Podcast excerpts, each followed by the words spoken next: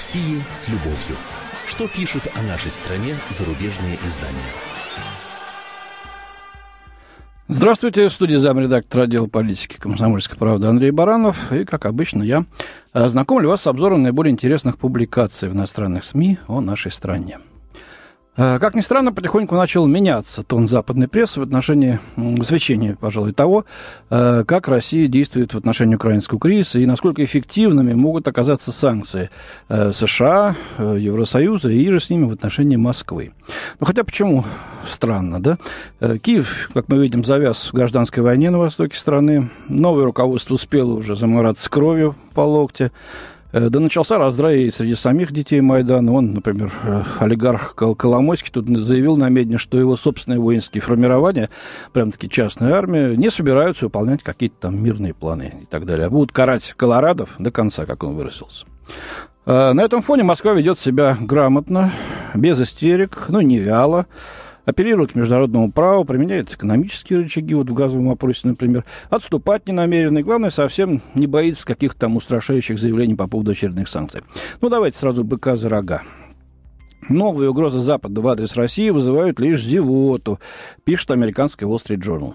Издание отмечает, что США могут ввести дополнительные санкции в любой момент, однако, как говорят европейские чиновники, лидеры ЕС, скорее всего, не пойдут сейчас на введение более широких санкций. Это вот сообщают корреспонденты э, Фидлер, Троиновский и Аллерт.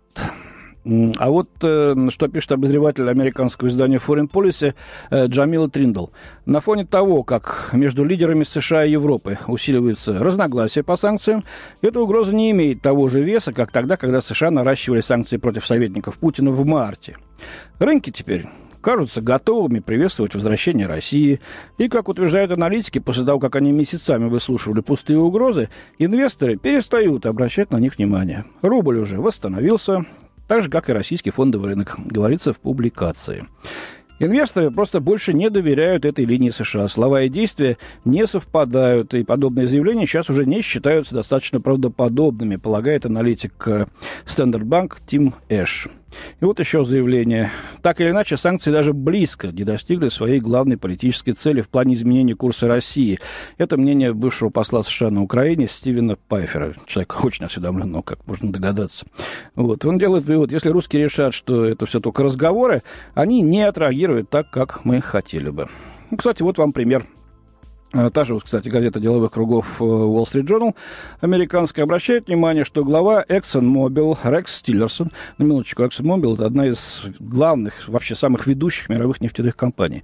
Так вот, Тиллерсон выступил в понедельник на энергетическом саммите в Москве, хотя правительство США не рекомендовало американцам участвовать в этом мероприятии, пытаясь изолировать Кремль в ответ на его действия на Украине. На форуме он сидел по соседству с главой Роснефти Игорем Сечиным. И выступление Тиллерсона на Мировом нефтяном конгрессе, так называлось это мероприятие, э, прошло всего за несколько месяцев до начала осуществления проекта ExxonMobil по бурению первой скважины в российских арктических водах совместно с той же самой Роснефтью, уточняют авторы статьи. Э, Тиллерсон в целом выступает против антироссийских санкций, и Эксон проинформировал о своей точке зрения высший эшелон американской администрации. И вот мнение. Появление Тиллерсона на саммите является примером публичной дипломатии, идущей наперекор тому, что хотела бы видеть администрация Обамы. Это полагает научный сотрудник университета Райса, американского Джим Крейн. Потому что компания, в данном случае ExxonMobil, не может просто собраться и уйти, ссылаясь на значительные инвестиции Exxon в России. Ну, э, вот он, уважаемые слушатели, тот самый другой конец санкционной палки, который нас собирался лупить Вашингтон. Ну, не учел нюансов. Более близкие к России европейцы почуяли эту угрозу сразу. Ну да, мама, похоже, доходит только сейчас. Но уже хорошо, что доходит. Теперь о Крыме и рейтинге Путина. Украина по-прежнему господствует в российском общественном дискурсе. Ни одна другая тема не может всерьез с ней соперничать, передает из Москвы корреспондент «Нью-Йорк Таймс» Нил Макфаркхар. Э, ну, несколько факторов подпитывают такое внимание. Первый, разумеется, это тревога о том, что стычки на той стороне границы могут перерасти в полномасштабную войну.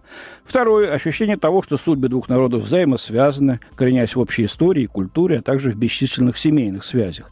Третий, и, возможно, самый показательный фактор, заключается в том, что мартовская аннексия Крыма так и называет этот автор, ввела большинство россиян в эйфорию, которая не угасла. Высокий рейтинг главы государства означает, что не поддерживать президента не модно. Это полагает депутат Госдумы Ольга Тимофеева. Другие высказываются более сдержанно. Это не рейтинг Путина. Это рейтинг путинского решения присоединить Крым. Алексей Венедиктов, «Эхо Москвы». Вот ведь казуистика-то. Кто решение принимал? Путин, значит, и рейтинг его. Но ну, это оставим на совесть Алексея. Несмотря на тлеющий по соседству конфликт, эксперты всех мастей отмечают отчетливую перемену настроения, которая прочно сохраняется и через три месяца после перехода Крыма под российскую, и российскую юрисдикцию, говорится в статье. Э, сегодня происходит своеобразное возрождение. Люди почувствовали, что их страна снова стала сильной, но дело тут не в агрессивности, это вот объясняет социолог Ольга Гаштановская мнение, которое приводит Нью-Йорк Таймс. После распада СССР мы теряли территории, теряли и теряли, теряли и теряли. Крым же стал символом того, что мы перестали терять, теперь мы получаем.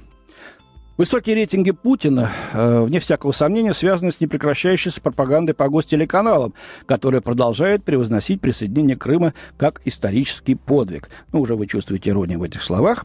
Э, естественно, потому что слова эти принадлежат э, Льву Гудкову, директору Левада-центра.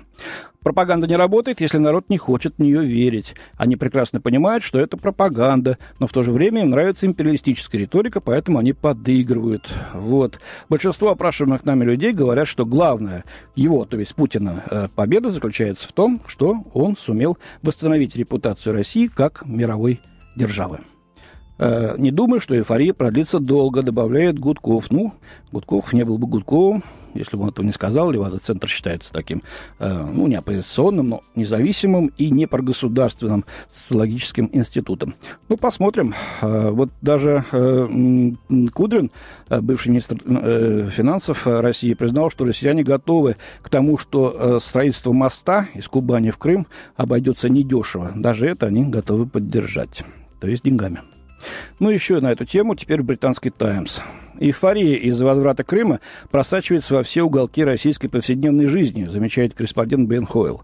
Патриотизм принял неистовый размах. Рейтинг Путина с начала, Путина с начала года вырос на 18%.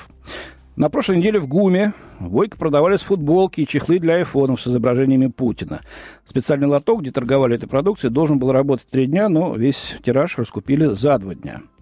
На улицах появились билборды. Вернули Крым, вернем и Москву без пробок.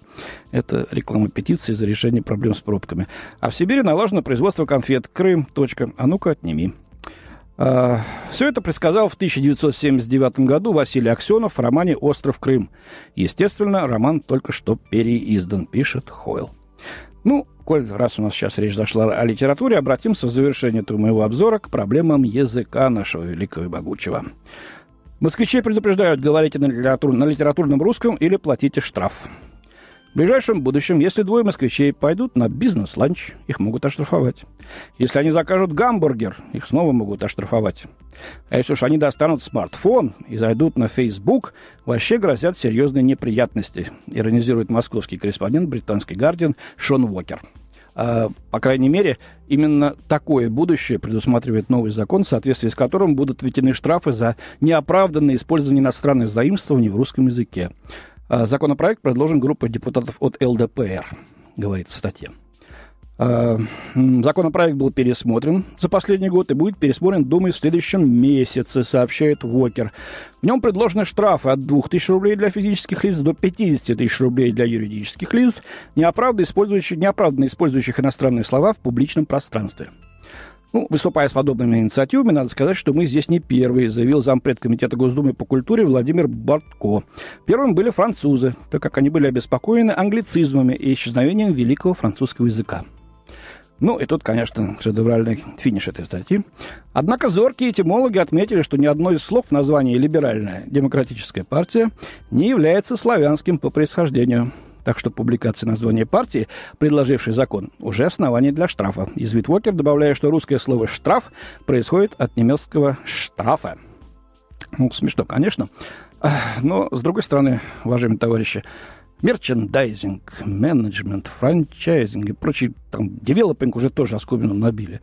Э, что нельзя сказать вместо, скажем, там, ну, вместо sale скидка, вместо менеджер управленец, и не побоюсь этого слова, вместо мерчендайзер товаровед. э, что слишком кондово, домотканно, сермяжно, без западного лоска, да, не катит. Мол, назвался гроздем, полезай в кузов, а вот если шампиньон, он так пожалуйте в Кадиллак сразу. Ну, знаю, тут некоторые сейчас мне уже готовы припомнить пресловутые макроскупы, э, макроступы, да, вместо галош. Мол, глупость какая, обхохочешься. Ладно, а вот босоножки почему-то смеха не вызывают ни у кого. И такие вроде бы смешные, в кавычках, слова, как «вертолет», самосвал и даже гранатомет, хотя базука был бы короче, тоже не вызывают. И дело тут не только в привычке, но и в уважении к собственному языку. Э, так что то, что принято и давно устоялось, пусть сохранится. Но бездумно перенимать иностранные понятия и названия, думаю, не стоит. А то скоро начнем говорить, как на Брайтоне. И вы можете с утра юзать этот крем и инжоить его до вечера. Вот уж где гугут-то. У меня на сегодня все. Всем футбольным болельщикам хорошего, приятного сегодняшнего вечера. До свидания. В студии был замредактор отдела политики комсомольской правды Андрей Баранов. О России с любовью. Что пишут о нашей стране зарубежные издания?